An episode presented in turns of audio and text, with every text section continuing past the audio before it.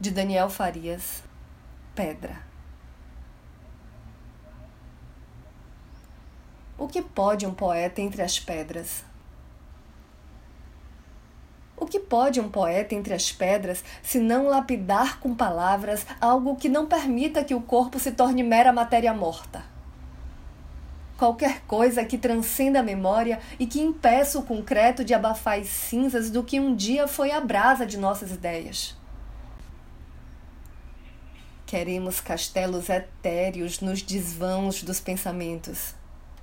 Criemos maneiras diversas de escrever ao que viemos.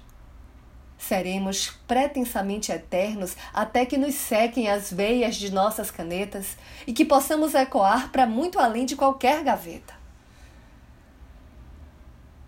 O que faz um poeta com as perdas? São tantas. Em cada minuto de luto, um silêncio gritante. Mais um poema se acaba e se apaga do alto do décimo andar. E o que faremos com os corpos? O que seremos nós entre tantos prédios e pedras e perdas? Eu sou Renata Ettinger e esse é o Quarentena com Poema número 127.